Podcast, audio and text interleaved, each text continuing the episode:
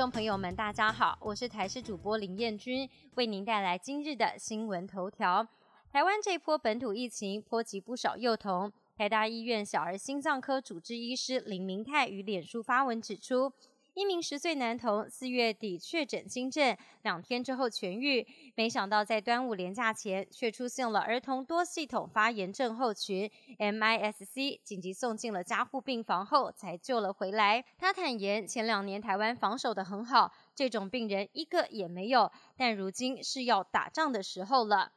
国内最近有不少的民众确诊，但都已经过了自主管理期，还是有症状，到底算不算是长新冠？三总胸腔内科医师刘嘉欣表示，近期收治了一位 Omicron 的康复个案，是一名来到台湾攻读博士学位的国际学生。四月份轻症康复之后，出现记忆力变差、失眠、倦怠等问题来求诊。他跟医师表示，原本可以简单操作的实验，但在染疫之后，因为记忆力还有失眠的问题无法完成，研究差一点中断。经过转介高压氧治疗之后，身体功能才从仅存的四成恢复到八成。不过个案还是会出现咳嗽、胸闷，活动的时候仍会有呼吸困难等症状。目前还要持续做肺部的复健，改善症状。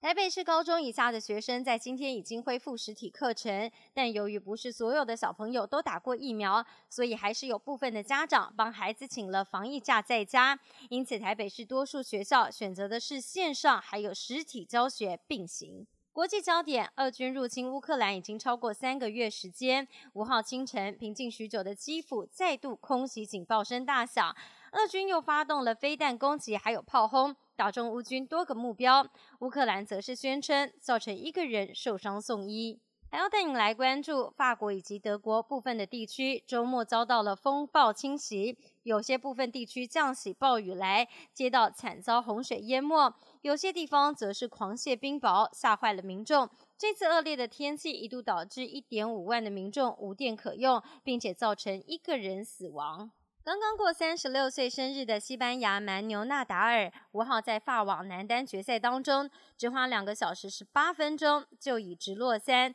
轻松击败挪威好手鲁德。纳达尔第十四座法网金杯以及第二十二座四大赛冠军到手，稳居网坛第一。纳达尔也成为法网公开赛当中最年长的冠军选手。本节新闻由台视新闻制作，感谢您的收听。更多内容请锁定台视各节新闻与台视 YouTube 频道。